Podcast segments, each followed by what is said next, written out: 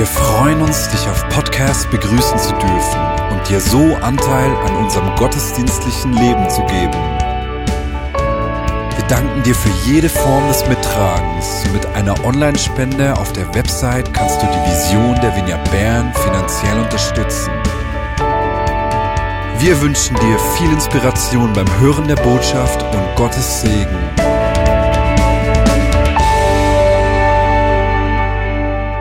Wir wollen in dieser Serie, die getriggert worden ist, auch von äh, einem Song von Stefan Rötlisberger aus dem Album König Jesus, ähm, da wollen wir in dieser Serie auch Menschen aus der Vignette Bern eine Stimme geben, die, die ganz praktisch solche Situationen erlebt haben und von ihnen hören und lernen, wie sie mit diesen Situationen umgegangen sind. Natsch, vielen herzlichen Dank, das ist äh, richtig bewegend, das von dir zu hören und zu spüren. Denn äh, das erleben wir zu einem gewissen Maß alle, diese Fülle an Stimmen, die Fülle an Meinungen. Wir leben ja glücklicherweise in einem Land, in dem wir unsere Meinung frei äußern dürfen. Äh, das ist ein riesiger Segen auf der einen Seite, all diese Meinungen, äh, Stimmen frei äußern zu können und auch zu hören. Auf der anderen Seite sind diese Stimmen oftmals auch eine Überforderung. Ich denke gerade jetzt auch an die Corona-Situation, die Fülle der Meinungen, Menschen, die sich sich äh, auch Ärzte, Wissenschaftler, die sich nicht einfach eins sind, wo man nicht einfach alle über einen Strang schlagen kann und kritische Stimmen auch nicht einfach äh, in die verschwörungstheoretische Ecke stellen kann, äh, zu spüren, wie, da gibt es so viele Stimmen. Wie aber gehen wir mit der, der, Fülle an Meinungen, an Stimmen um? Auf welche sollen wir hören? Welchen Stimmen können wir vertrauen? Und neben dem, dass wir Menschen die in spezifischen Situationen waren in dieser Serie eine Stimme geben wollen, werden wir miteinander den Philipperbrief anschauen, weil wir uns gesagt haben, hey, wenn es schon so viele Stimmen gibt, wollen wir einfach der Schrift auch eine Stimme geben. Weswegen der Philipperbrief auf der einen Seite, weil es ein kurzer Brief ist, den wir auch in dieser Zeit miteinander ganz durchlesen können. Gleichzeitig aber auch, äh, weil es der einzige Brief ist, in dem Paulus nicht das Verhalten der Gemeinde kritisiert und äh, verändern will, sondern ein Brief, in dem er eigentlich uns zeigt, was ein reifer Christ, was reifes Christsein ist. Und deswegen, egal ob du schon seit Jahrzehnten mit Jesus unterwegs bist, oder dir erst überlegst, ob die Sache mit Jesus etwas für dich ist, ob du dich entscheiden willst, diesem Jesus nachzufolgen, dieser Philipperbrief hält für dich ganz viel bereit. Als kleine Einführung, wir sehen in diesem Brief, dass Paulus eine ganz besondere Beziehung zu der Gemeinde in Philippi hat. Es ist eine herzliche Beziehung. Es ist eine Gemeinde, die er gegründet hat, als er zum ersten Mal europäischen Boden betreten hat den äh, Nordgriechenland. Ähm, er ist auf seiner zweiten Missionsreise ist er da vorbeigekommen und wenn du diese Geschichte dir vor Augen führen willst, liest doch unbedingt Apostelgeschichte 16. Das ist unglaublich spannend und spannungsreich. Philippi ist in dieser Zeit eine römische Kolonie. Es ist eine wichtige Stadt auf einer bedeutenden Handelsroute, eine Stadt, um die herum äh, es, äh, die Landwirtschaft blüht und in den Bergen auch Gold geschürft wird. Deswegen ein Ort, der äh, eine besondere Bedeutung hatte. In Philippi lebten viele pensionierte römische Soldaten. Und deswegen war diese Stadt auch von Nationalismus geprägt. Und das hat zu Spannungen geführt, denn die Christen, die haben einen anderen Kaiser verehrt als den Cäsaren. Sie haben König Jesus gefeiert. Und deswegen haben sie immer wieder auch Verfolgung erlebt. Nun, an diese Stadt hat Paulus geschrieben. Einige Zeit später ist Paulus nämlich wieder verhaftet worden. Und er kam nach Rom in die Gefangenschaft höchstwahrscheinlich. Und als die Gemeinde in Philippi, die so mit Paulus verbunden war, davon gehört hat, hat sie sofort eine großzügige Geldspende geschickt. Sie haben Epaphroditus, einen ihrer Leiter, losgeschickt, um Paulus zu besuchen. Und ich meine, das beeindruckt mich schon mal. Da hörst du, dass äh, ein Freund in der Ferne an Not leidet, dass er eben im Gefängnis ist. Und im Gefängnis zu sein hieß damals auch, dass man auf Hilfe von außen angewiesen war. Und dann schicken sie einfach so Epaphroditus 1200 Kilometer, um ihm zu helfen. Und die Gemeinde in Philippi wird dadurch, durch ihre Großzügigkeit und ihr praktisches Zupacken und Kümmern in dieser Situation zu einem großen Vorbild. Und für uns ist das wirklich auch ein Vorbild, äh, das, das uns prägt. Wir haben jedes Jahr in der Vignette Bern ein Erntedankfest, das wir feiern. Und zwar feiern wir das, weil es eine der drei großen biblischen Feste ist, die uns mit Gottes Geschichte, mit den Menschen, mit seiner Heilsgeschichte verbindet. Und an diesem Erntedankfest erinnern wir uns an Gottes Führung und danken ihm für alles, was er uns geschenkt hat, für seine Führung, für seine Versorgung. Und äh, wenn ich an dieses Jahr denke, äh, werden wir wie jedes Jahr auch eine Kollekte machen, die ein Ausdruck dieser Dankbarkeit ist. Und diese Kollekte ist für uns jedes Jahr sehr wichtig. Wir planen ungefähr 65.000 Franken zusammenzulegen. Und dieses Jahr haben wir uns gesagt, dass wir die Kollekte nicht äh, für uns brauchen wollen, sondern für einmal die ganze Kollekte verschenken wollen. Und zwar sind wir so dankbar, in einem Land zu leben, das sich um seine Bewohner kümmern kann. Gerade in dieser herausfordernden Zeit des Corona äh, zu spüren, äh, unsere Nation, die kann sich um uns kümmern. Und aus persönlichen Gesprächen mit vielen Christen in anderen Ländern, sei es in Indien, sei es in Afrika oder anderen Afri äh, asiatischen Ländern auch, wissen wir, dass sie an echter Not leiden, viele vom Hunger bedroht sind.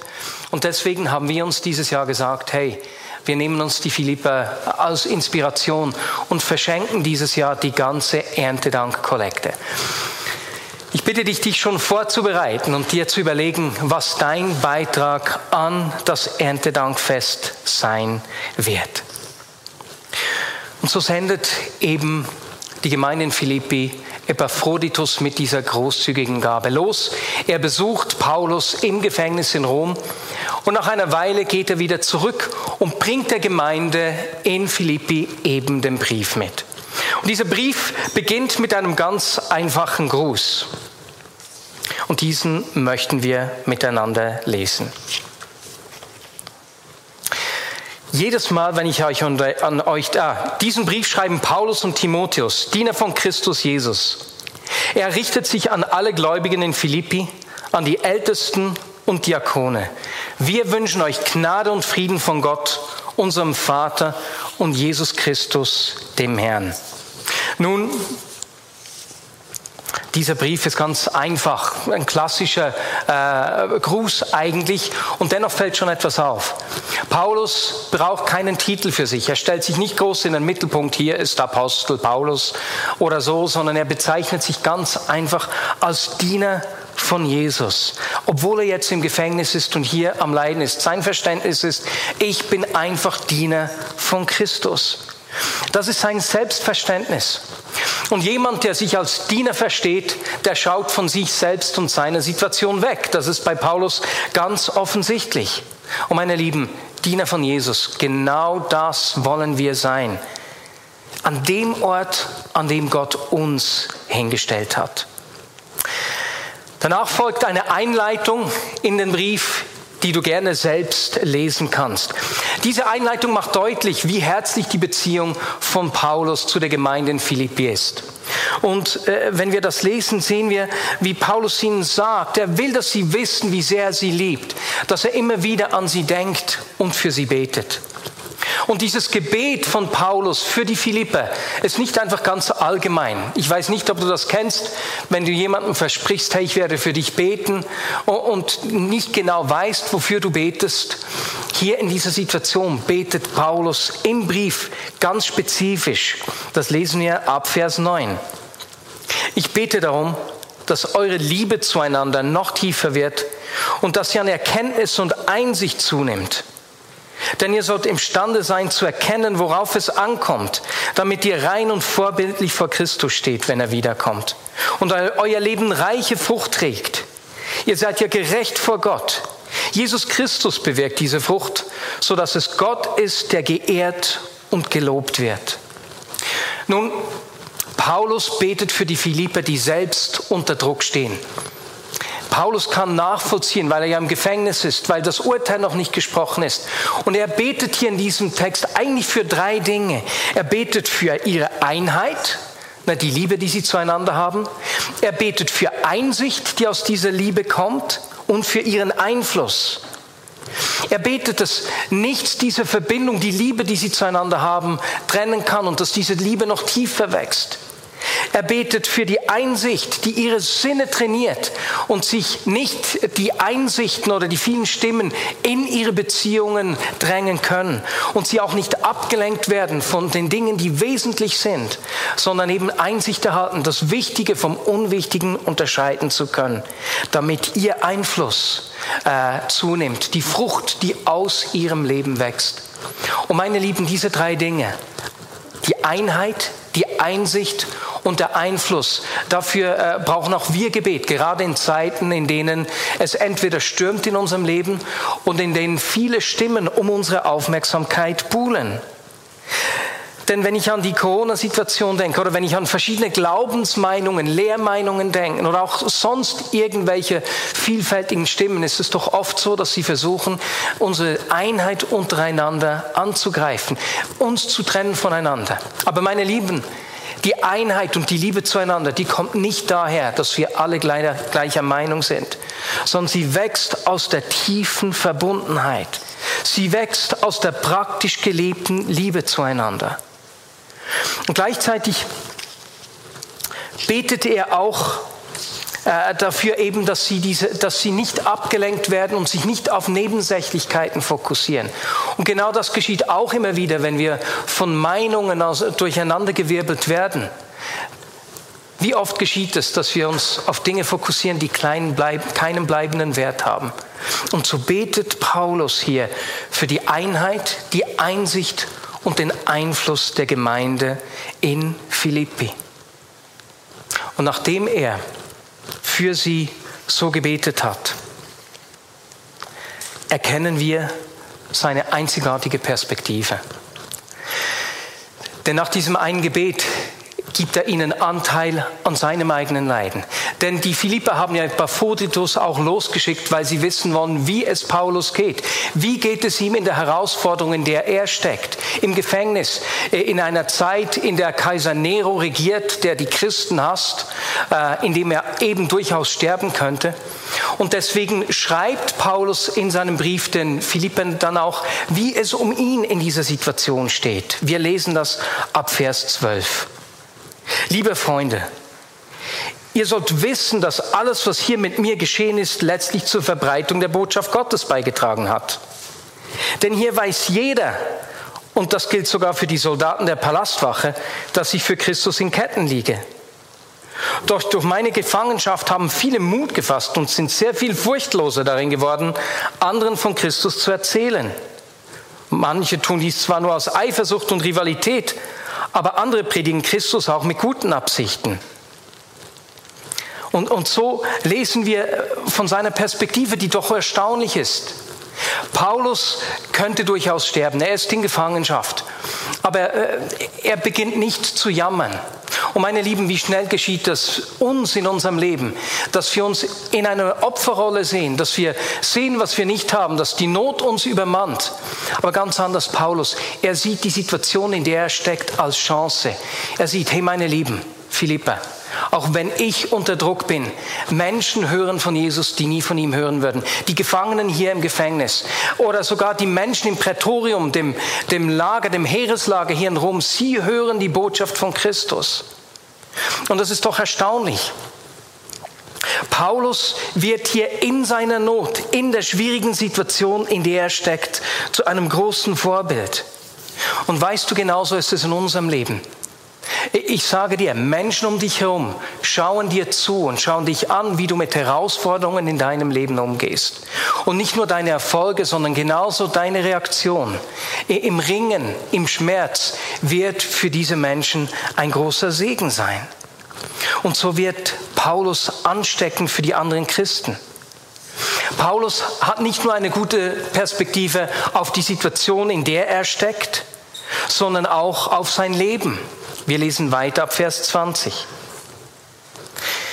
Ich erwarte und hoffe sehr, dass ich nie etwas tun werde, dessen ich mich schämen müsste, sondern dass ich immer, wie bisher auch, unerschrocken für Christus eintreten werde und durch mein Leben Christus in allem geehrt wird, ob ich nun lebe oder sterbe. Denn Christus ist mein Leben. Aber noch besser wäre es, zu sterben und bei ihm zu sein. Doch wenn ich lebe, dann trägt meine Arbeit für Christus Früchte. Deshalb weiß ich nicht, was ich wählen soll. Ich fühle mich zwischen zwei Wünschen hin und her gerissen. Ich sehne mich danach zu sterben und bei Christus zu sein, denn das wäre bei weitem das Beste. Doch für euch ist es besser, wenn ich lebe. Darauf vertraue ich. Und deshalb werde ich bei euch bleiben, damit ihr im Glauben wachst und erlebt, welche Freude der Glauben bringen kann. Paulus ist nicht lebensmüde. Es ist nicht so, dass er sterben will, ganz und gar nicht. Aber er muss sich in dieser Situation mit dem Tod auseinandersetzen, denn sein Urteil ist noch nicht gefällt worden. Wird äh, Kaiser Nero ihn freilassen oder wird er ihn hinrichten lassen? An der Reaktion von Paulus können wir sehen, dass für Nachfolger von Jesus Christus der Tod jegliche Bedrohlichkeit verloren hat.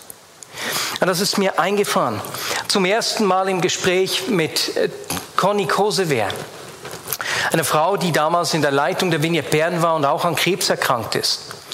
Und ich habe eineinhalb Tage vor ihrem Tod mit ihr gesprochen und äh, dieses Gespräch ist mir eingefahren. Denn wir haben miteinander über unsere Leidenschaft für die Gegenwart Gottes ausgetauscht. Und sie hat mir gesagt, weißt du Marius, manchmal kann ich die Gegenwart Gottes in der Ewigkeit schon schmecken.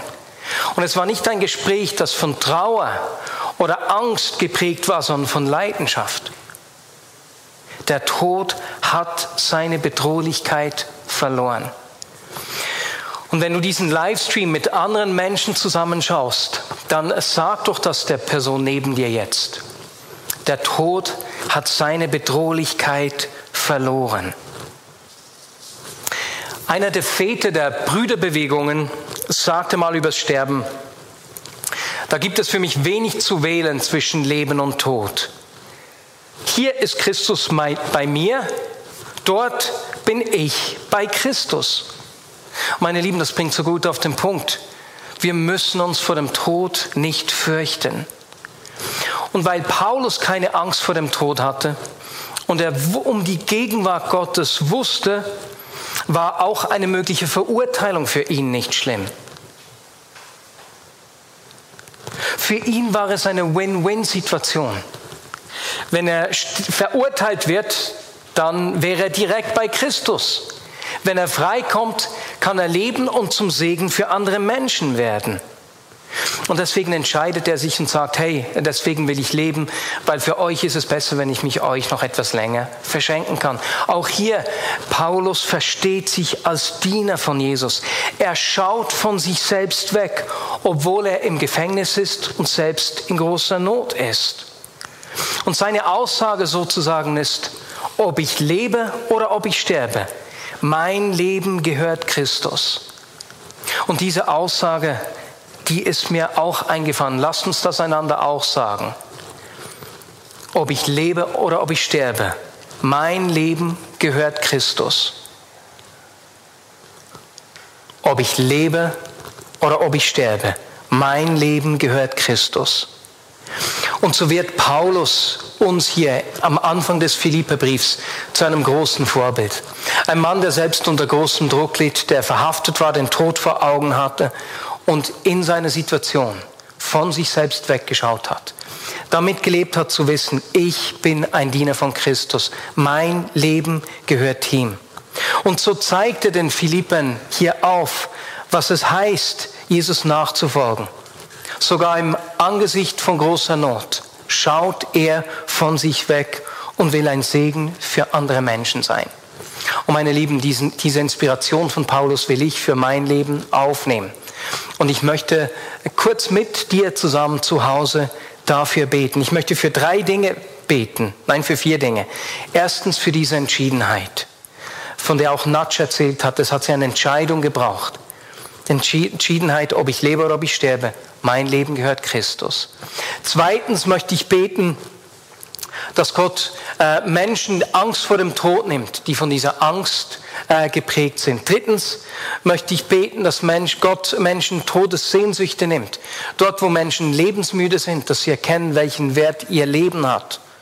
Und drittens, äh, viertens möchte ich beten, dass Gott jede Angst im Leben von Menschen bricht, die uns davon abhalten will, für andere Menschen zum Segen zu werden, damit sie die Freude des Glaubens erfahren können.